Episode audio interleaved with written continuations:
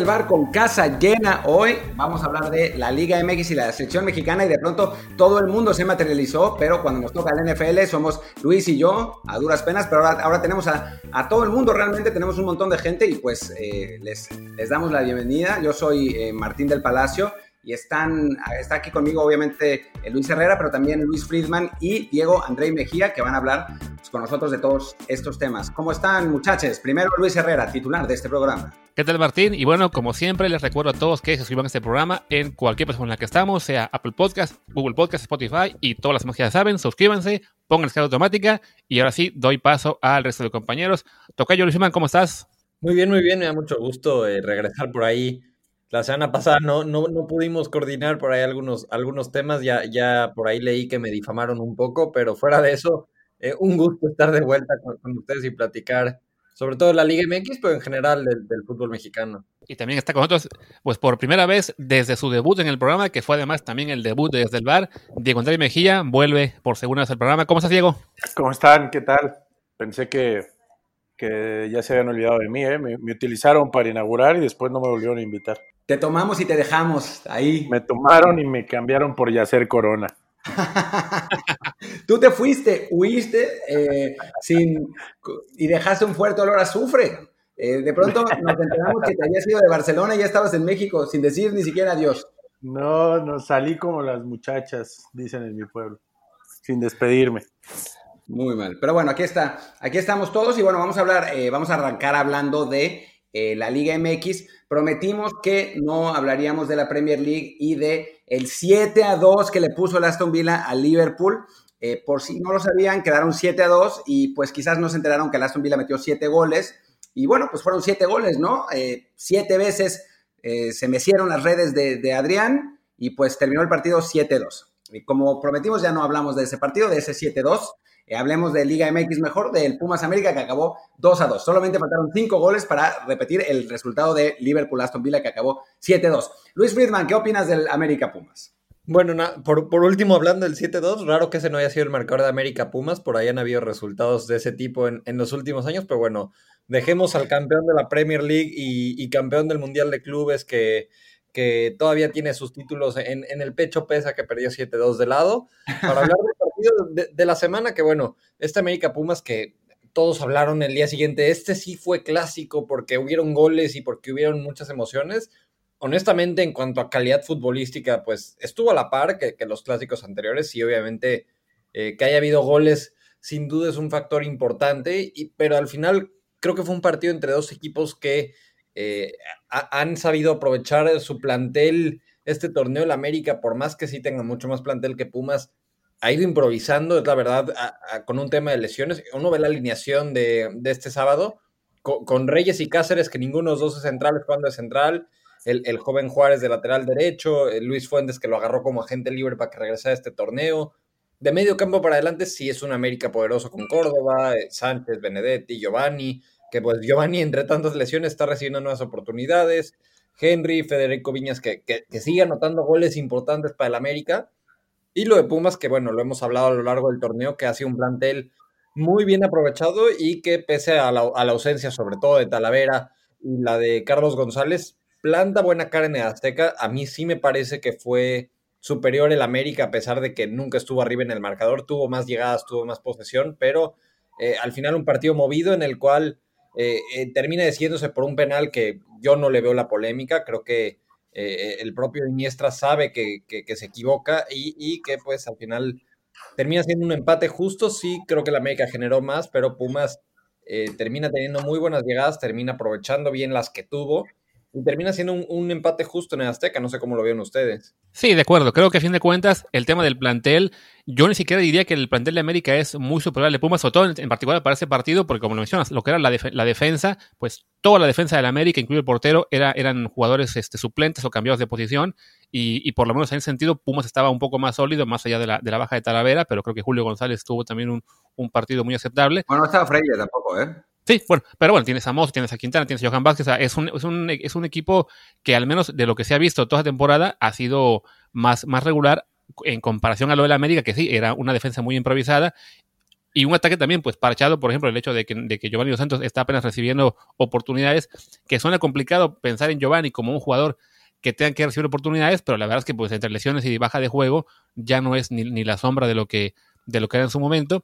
Y, y, eso pues ayudó un poco a balancear un encuentro que de todos modos, sí hay que reconocer, perdón, sí el América generó más llegadas de gol, pero la, la, ahí sí Pumas fue más efectivo se, puso en, en, en ventaja en esas ocasiones, y si no fuera por ese grave error de Iniestra al, causar ese penal, creo que el partido hubiera acabado con, el 2 a 1, porque Pumas se veía sólido en defensa, y ya en los últimos minutos, pues ya con, con, con 10 hombres, pues no era lo mismo jugar contra contra Necaxa, ya Pumas ya no tuvo mayor opción de, de cambiar el resultado. ¿Tú cómo lo viste, Diego? Sí, la verdad que coincide un poco, un partido muy, muy parejo. A mí me parece eh, que, que son caras distintas en este torneo. América, un, un, equipo que en los últimos años había dominado su modelo de juego y que hoy, hoy parece que, que necesita un revulsivo, que necesita eh, por ahí que nazcan nuevas ideas de, del piojo, y contra un equipo que, que, recupera un poco esta identidad, ¿no? Eh, de primera mano estoy, estoy viendo a Pumas casi todas las semanas y la verdad que, el trabajo en fase defensiva de este equipo eh, me impresiona cada vez más no, no hay un equipo en México que defienda como Pumas. De esta intensidad, ¿a qué voy? Defienden un paso hacia adelante siempre, ¿sabes? Los centrales rompiendo contra los desmarques de los delanteros, eh, buenas coberturas de los laterales, el medio campo muchísima presión y después, bueno, un juego ahí medio mixto que buscan eh, lo más pronto posible poner la pelota adelante, después abrirle y centrar. La verdad que el partido coincido con, con, con Friedman, que, que fue un desde mi punto de vista, un muy buen juego en el cual eh, este error, eh, que, que, para mí es una falta de concentración de, de Iniestra, eh, cuesta el partido. Desde mi punto de vista, cuando Puma se va adelante 2 a 1, eh, prácticamente yo, yo viendo cómo, cómo se iba desarrollando el juego, daba por sentenciado este juego, ¿no? Pero bueno, eh, la verdad que, que, me parece justo el empate y, y, repito, creo que Pumas hoy es de los equipos que más domina su modelo y América está ahí en, en este proceso de, de, reencontrarse, ¿no? Sí, bueno, eh, de acuerdo, de acuerdo con, con el, el, que, por como se estaba dando el partido, parecía que con el 2 a 1 el, el resultado estaba más, eh, más sentenciado, pero también eso es olvidar un poco el pasado reciente de Pumas contra América, ¿no? Que Pumas ha sido incapaz de mantener un resultado. Eh, normalmente pues parece como que al equipo le pesa psicológicamente eh, bueno, enfrentar estos partidos de alta, de alta presión, suele fallar en los clásicos, excepto contra Chivas, que se quitó una paternidad gigantesca de los rojiblancos en el Estadio Jalisco, eh, que llevaban, no sé, 35 años, una cosa así. Eh, fuera de eso suele sufrir contra Cruz Azul, suele, sufrir contra América y, bueno, pues eh, volvió, volvió a pasar, ¿no? que un, un, error de concentración, porque no fue un error pues no, no, no, es que haya, no es que el América haya notado en una gran jugada individual o algo así, es un error de, de, concentración de Iniestra, aunque sí hay que decir que también América falló unas cuantas oportunidades, incluyendo una última de Cáceres que yo todavía no entiendo cómo pasó. De acuerdo.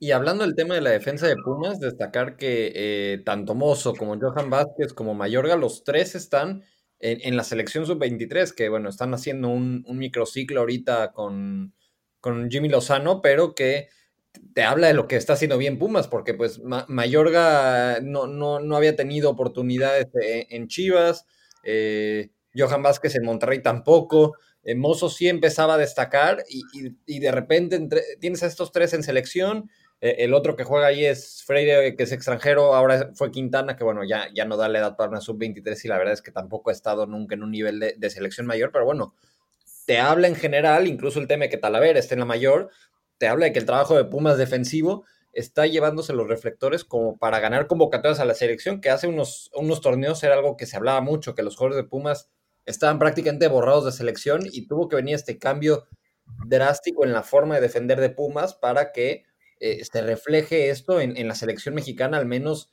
en la sub-23, que bueno, es la que se espera que termine representando a México, al menos la base de estos jugadores en los próximos Juegos Olímpicos. De acuerdo. Y bueno, ya pensando un poco a, futuro de, para ambos equipos, ¿cómo ven eh, tras este partido y, ya, bueno, ya que se, se encamina la arte final, ¿qué, sí, ¿qué, ¿qué, le podemos esperar de ambos de cara a la liguilla, la cual parece que, bueno, ambos se van a meter, Pumas, por esta pequeña mala racha en la que solamente sumó dos puntos en tres partidos, ya está ahí en peligro de caer con, Tigres, que, que viene ahí sí enrachado con cuatro victorias. Entonces está en peligro de caer al quinto, lo cual obligaría a jugar en la repesca. América, por otro lado, eh, se le ve más, más encaminado a, a quedar entre el top 4. Pero bueno, ¿qué podemos esperar de ellos? Si creen que están para competir o siguen un escalón abajo de los que ya hablamos ahora, de los que son León y Azul. Bueno, eh, la verdad que para mí el, equipo más regular del torneo, sin duda, eh, ha sido León, ¿no?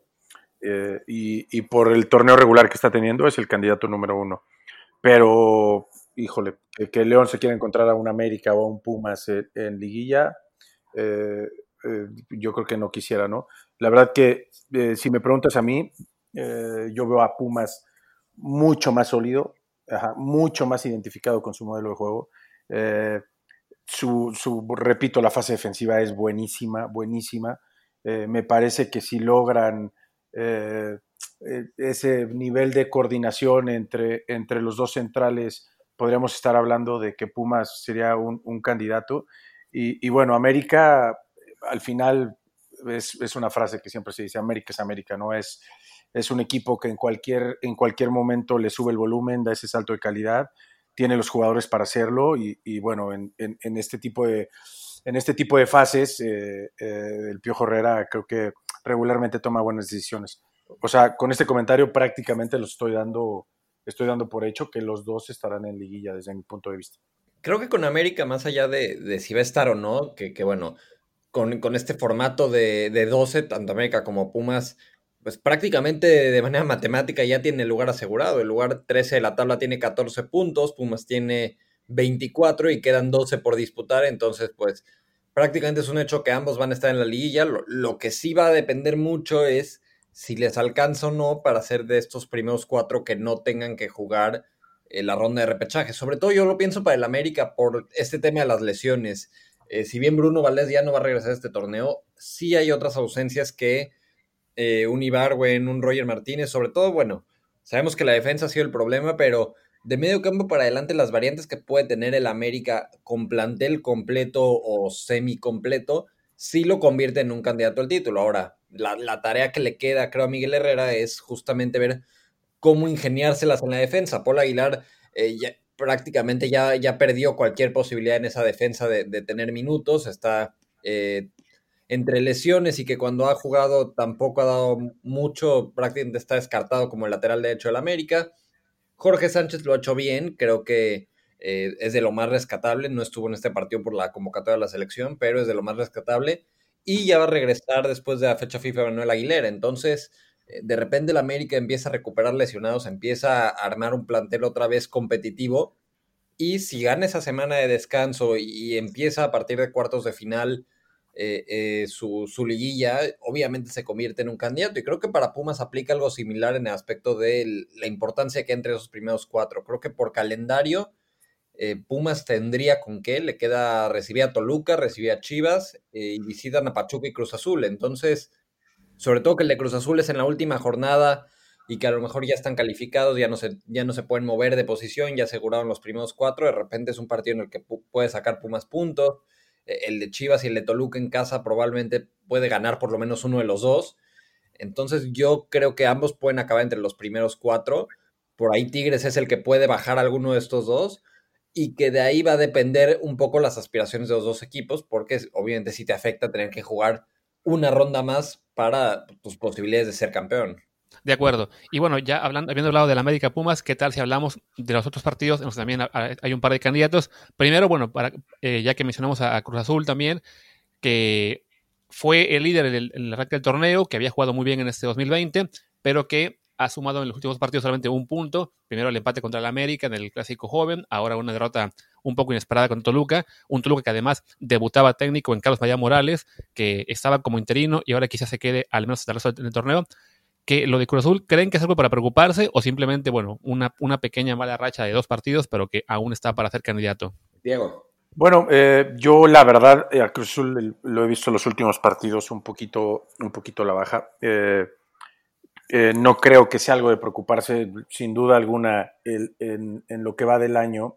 Había sido el equipo que era el más sólido del torneo desde mi punto de vista con, con, una, con una manera de entender el juego en fase ofensiva espectacular.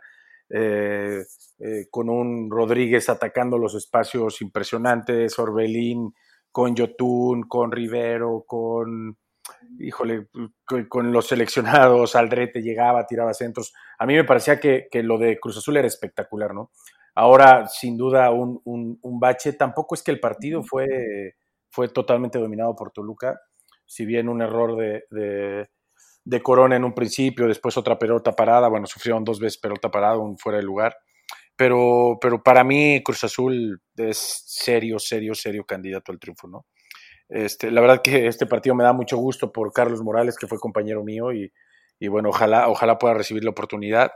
Este, pero sí, hablando, hablando en específico de Cruz Azul, me parece que, que para mí está en el, en el top 3 de los que pueden llevarse la liga, ¿no? Junto con León y, y por ahí yo pondría Tigres, ¿no? Que siempre, que siempre en liguilla es otro equipo.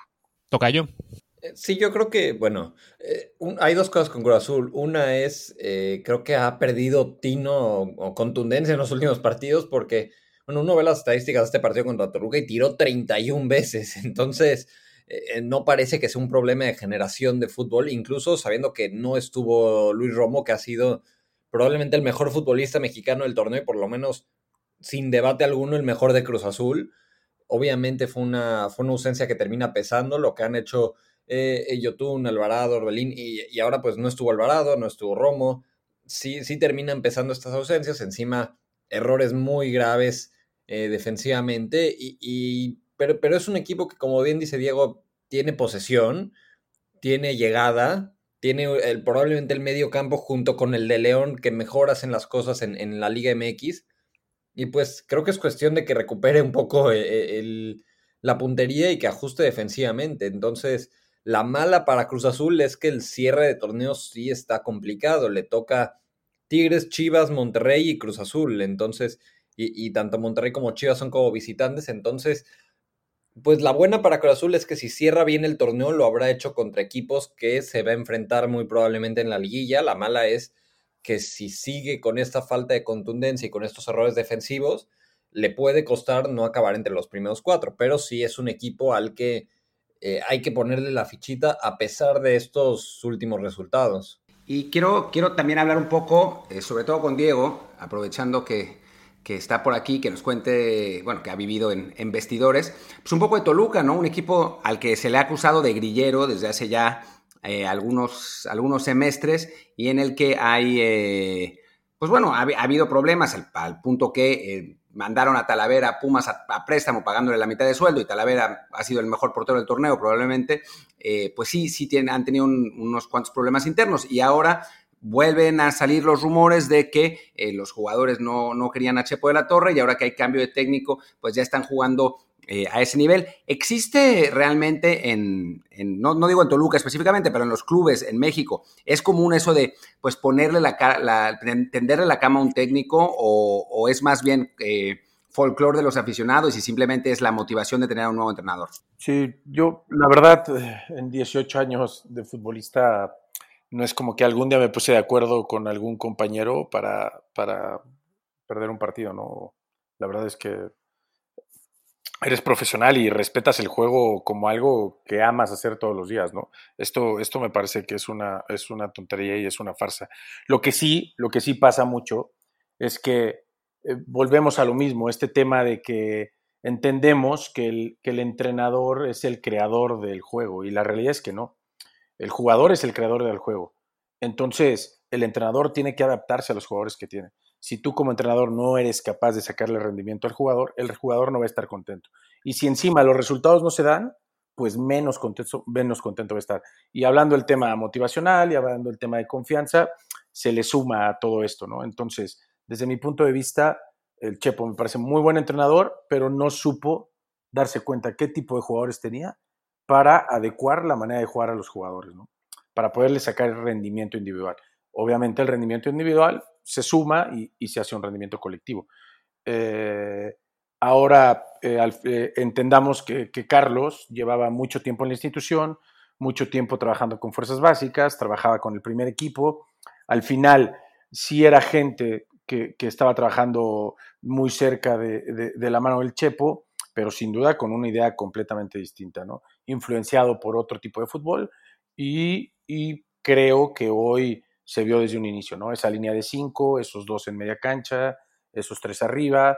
Eh, Carlos Morales es, es, un jugador que estuvo muy influenciado por, por Rubén Omar Romano, esa línea de cinco le gusta mucho, muy la golpista, y bueno, creo que, que, se verá la mano en, las próximas fechas, ¿no? Y sin duda, bueno, el tema motivacional como jugador de tener un nuevo entrenador y saber que los que no jugaban es una nueva oportunidad, ¿sabes?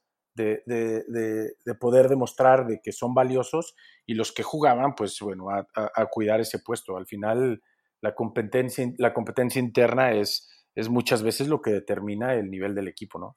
Y de un equipo que le está dando una oportunidad al menos por un partido, quizá, quizás al final del torneo, a un técnico joven, pasemos a hablar de un equipo que decide cortar el proceso, eh, que hasta ahora iba muy corto, de un técnico joven como era Paco Palencia, para recurrir a una, una cara nueva del fútbol mexicano, no sé si lo conozcan, se llama Tomás, Tomás Boy, Boy, muchacho en inglés, quizá por eso no lo conocían, que bueno, es el nuevo técnico del Mazatlán, que tras perder 2 a 1 con el León, eh, decide hacer el cambio y lo fichan a, al jefe Boy para, para llegar a dirigir al, al Morelia Morado, en un cambio que, bueno, ha generado un poco de polémica por, por eso, ¿no? Porque es dejar ir a un técnico joven para traer a, pues, a uno más de estos técnicos ya veteranos, reciclados, que pasan de un equipo a otro y a otro y a otro, en lo que además, pues, como un movimiento algo precipitado porque Mazatlán no había jugado tan mal, al menos no contra León, que era un rival muy fuerte, y que además, pues, no hay una presión en este momento inmediata ni de descenso ni de nada como para pensar, tengo que llamar a un bombero, ¿no?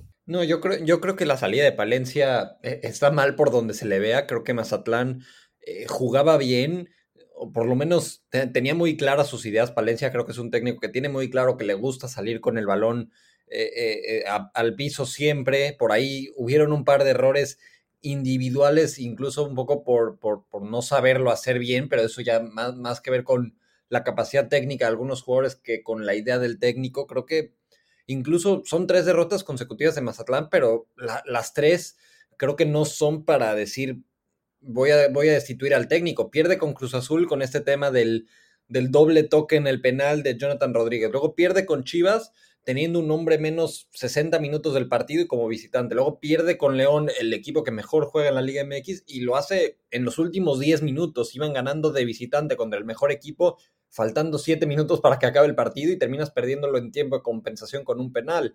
Si te vas antes que eso, empató visitando al Atlas, le ganó a Cholos, perdió un partido rarísimo con el América en el Azteca, que bien lo podían haber ganado por goleada y terminan perdiendo 3-1, empató con Tigres.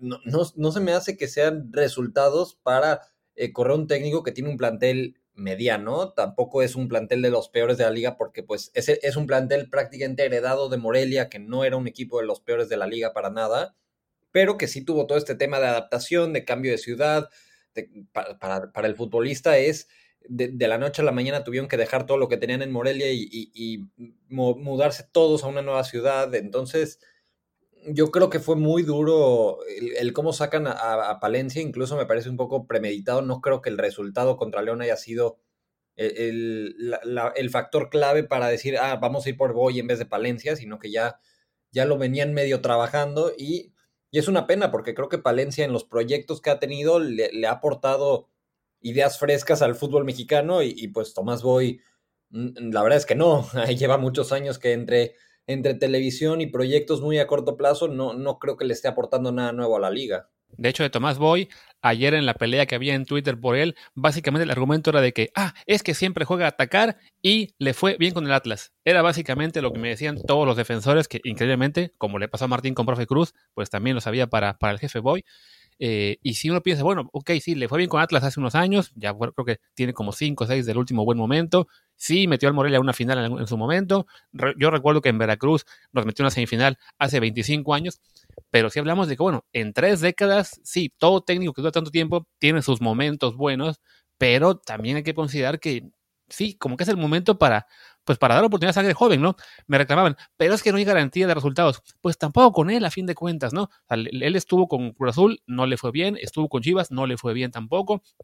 Y es de justo en este momento en el que no hay descenso, en el que no tienes la presión real de, incluso de la, de la afición, porque no puedes llevar gente a los estadios, es de por qué tener que seguir recurriendo a ese tipo de técnicos, pues que ya el fútbol poco a poco los va rebasando, ¿no? Diego, pues tú estás en una, arrancando una carrera eh, tras ser futbolista, bueno, ya ahora preparándote de una forma distinta, que creo que técnicos como Tomás Boy no, no han seguido ese camino, ¿no? Son técnicos que se acostumbraron a, dirigir, este, pues con sus métodos, a, a, simplemente pasar de dirigir un equipo a la televisión, a dirigir otro equipo, pero que no se les ve actualizados, que cada nuevo trabajo no, no hay no hay una evolución en la forma de trabajar y por lo tanto simplemente los ves llegar como bomberos y marcharse seis meses después del equipo que los llamó porque no dieron un resultado que justifique realmente que se siga acudiendo de ellos, ¿no? Sí, eh, yo estoy, yo estoy de acuerdo en, muchas cosas con esto. Mira, eh, este, este cambio en la liga de formato se presta para que muchos equipos que no tienen hasta cierto punto identidad pudieran adquirirla. Si bien Mazatlán es un equipo que, que es heredado de, Morelia, se venía trabajando de una manera, con Guede, con un fútbol eh, de cierta manera eh, eh, muy parecido, que se le llama en Europa fútbol de posesión, ¿no? Un, que va sacando ventaja a partir del posicionamiento de tus jugadores. Palencia, un técnico de la misma línea, ajá. Entonces, a mí lo que, lo, lo, lo que no me cuadra es, es bueno, ok, entiendo que, que, el tema de Palencia no, no iba más, pero, pero busca un técnico que vaya en la línea, ¿no? Si es que realmente eso es lo que esperas de tu equipo. Es que, es que ningún, ningún, ninguna idea de un equipo, ninguna identidad de un equipo se crea de la noche a la mañana. Pero ahora, de repente, estás con un Guede, estás con un Palencia, y de repente pasas a un Tomás Boy, es que me estás hablando de cosas completamente distintas, ¿no? Eso, eso es a mí, en realidad, lo que, lo que eh, muchas veces este cortoplacismo que, que, existe en la Liga Mexicana, lo que a veces distorsiona mis ideas, ¿sabes? El tema de Palencia, yo creo que pasa más allá de los resultados. Eh, y yo, yo, yo a veces extiendo un poquito más mi análisis y me pongo a pensar en algo, ¿no? Eh, si bien es un plantel que era prácticamente la mitad del plantel es el, o más de la mitad del plantel es el plantel que está en Morelia, y, y ese mismo plantel tenía futuros seleccionados o que se hablaba que podían ir a la selección tres, cuatro jugadores, ¿no? O sea, el Quick que regresara, Aldo Rocha, este, el Monosun estaba en un, en un grandísimo nivel, eh, por ahí el, el, central colombiano estaba en un muy buen nivel, Aristeguieta estaba jugando muy bien, o sea, el Shaggy Martínez estaba jugando muy bien, digo, Shaggy no está allá, pero ¿a qué voy con esto? Hoy lo preocupante de Mazatlán no es que pierdan partidos.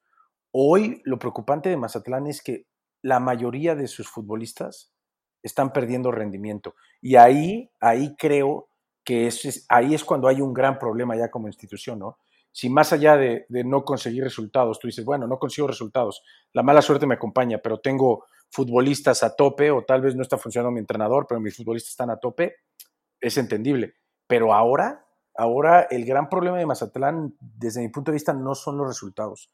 Va por un tema individual, que ningún jugador, ningún jugador está en su rendimiento óptimo. ¿Y, qué, y cuál es la, principal característica del entrenador o la principal cualidad que debe de tener un entrenador, aparte de gestionar, es optimizar el rendimiento de sus jugadores?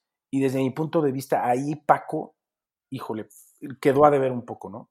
Eh, yo soy el principal, el principal porrista de Paco porque eh, a mí me interesa que a Paco le vaya bien, que a, Alex Diego le vaya bien, que a Jaime le vaya bien, que, todas estas nuevas generaciones tengan más oportunidades y, consigan éxito, porque sin duda serán los que nos abrirán la puerta, los que venimos detrás, ¿no?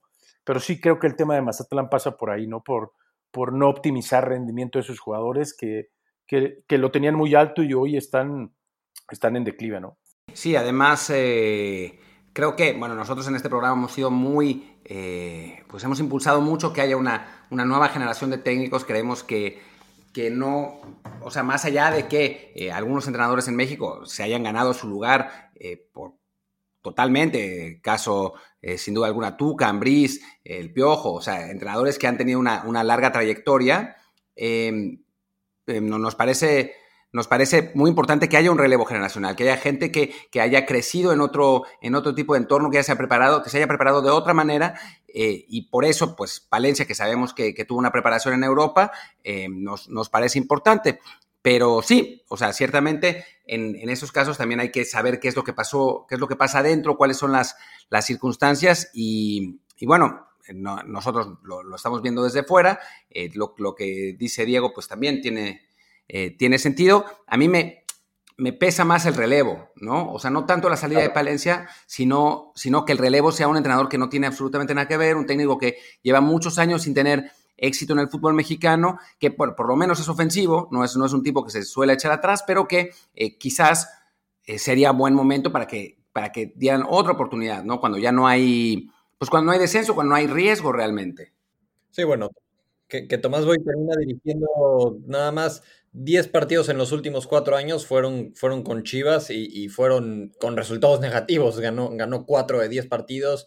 Eh, fueron por ahí cinco meses que, que duró con, con Guadalajara y, fuera de eso, pues desde el 2016 no aparecía y, fue con Cruz Azul que tampoco eh, fue una gran etapa. Bueno, sus múltiples pasos por Atlas, por Morelia, pero no, no, no creo que sea tampoco un técnico que, se extrañara en la Liga MX, nada, nada personal contra él. Creo que el tema va más bien por, lo que mencionan, que es eh, para qué recurrir a, a, Tomás que lleva siendo, no quiero decir obsoleto, pero lleva sin tener presencia en la Liga MX, sin actualizarse, sin, sin realmente dirigir ni siquiera eh, en mucho tiempo, salvo ese plazo muy corto en Guadalajara y de repente pues sí, sí, sí choca un poco con el tema de que no hay descenso, no hay, no hay una presión específica para que un equipo como Mazatlán hoy tenga que ganar los últimos 9 de 12 puntos porque si no va a pagar la multa, porque ni siquiera va por ahí. Entonces, eh, sí, sí, sí preocupa y lo que menciona Diego es totalmente cierto. Son las decisiones que te hacen cuestionar si realmente en Mazatlán tienen claro a qué quieren que juegue su equipo de fútbol. No, no tienen muy claro si de repente pasas de Guede a Palencia y de Palencia te vas a Tomás Boy no parece que tengan muy claro qué es lo que quieren y pues eso se refleja en, traer refuerzos que no se acoplan a, tu idea de juego, en cambiar de un técnico a otro que tengan una idea totalmente diferente, entonces terminas teniendo un plantel que no tiene nada que ver con lo que el nuevo técnico quiere y entonces e, es, es la falta de idea deportiva que tienen muchos clubes en la Liga MX, que es no saben a qué quieren que jueguen sus equipos o les interesa que ganen, entonces cada seis meses tienen que armar y desarmar el plantel como puedan darse a entender. Friedman dijo todo perfectamente, totalmente de acuerdo. E, ese es, un gran problema. Esto te traería ahorro, ¿no? Esto te traería eh, identidad, esto le daría identidad a tu equipo fuertísima. Mazatlán, desde mi punto de vista, iniciando este torneo, tenía, comparándolo con cualquier club de la liga, la oportunidad de generar cosas distintas, llegando a una nueva plaza con la oportunidad de generar identidad, llegando eh, el, sinaloense es alguien que, es súper entregado, está manteniendo mucha fuerza en redes sociales, pero se olvidan de lo más importante, ¿no? Eh, planeación deportiva. Desde mi punto de vista, como bien lo dijo Martín, lo que pesa aquí es el reemplazo. Va más allá de lo de Palencia, lo que pesa es el reemplazo.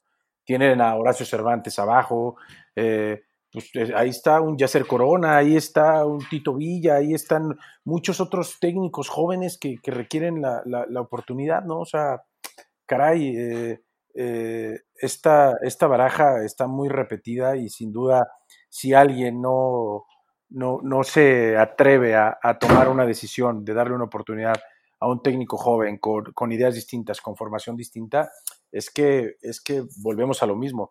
El, el tema de retroceso no solamente es la preparación de los técnicos, sino también la toma de decisiones de los directivos.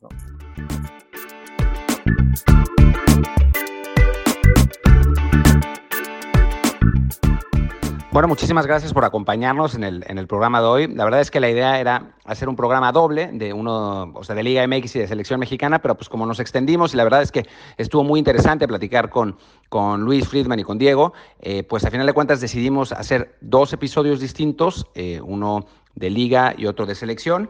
Y bueno, también para, para que pues, les parecía más, más interesante a ustedes y no andar eh, mezclando conceptos. Y bueno, tomando en cuenta también que la próxima semana no habrá eh, Liga MX, entonces pues queríamos eh, dedicarle un poco más de, más de tiempo a los partidos. Obviamente sí vamos a tener show de Liga MX va a ser otra cosa. Vamos a hablar de algunos equipos que no, que no han, eh, que no, que no les hemos dado tanto espacio. Vamos a hacer un poco de, balance de lo que ha pasado en Liga MX hasta ahora, pero bueno, esta vez queríamos también pues dejarle un poco de espacio a, a ambos, ambos shows. Nos dimos cuenta a la mitad del programa, obviamente no fue, no fue en, en el momento, eh, o sea, no es que lo hayamos planeado con anticipación, pero bueno, creo que al final eh, sale bien así y bueno, vamos a tener este programa de Liga MX ahora.